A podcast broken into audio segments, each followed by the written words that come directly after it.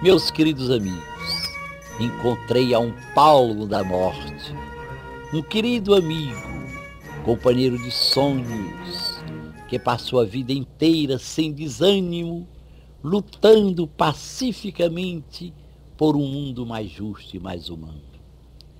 Ali estava em seu leito de morte. O que se passaria em sua cabeça e em seu coração? Estaria decepcionado ante o pouco que conseguira colher, depois de anos e anos de trabalhar insana, que lhe levou boa parte da energia e provavelmente lhe encurtou a vida terrena, o que se passaria na cabeça e no coração do meu irmão moribundo? Teria ânsia de pedir a Deus mais anos de vida para empurrar um pouco mais seus belos sonhos de um mundo mais respirável, de um mundo melhor. Já falava com dificuldade. Tive quase que encostar o ouvido,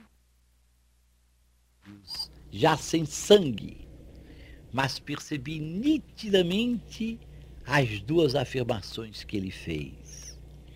Disse com um sorriso amável: Deus não exige vitória, exige esforço.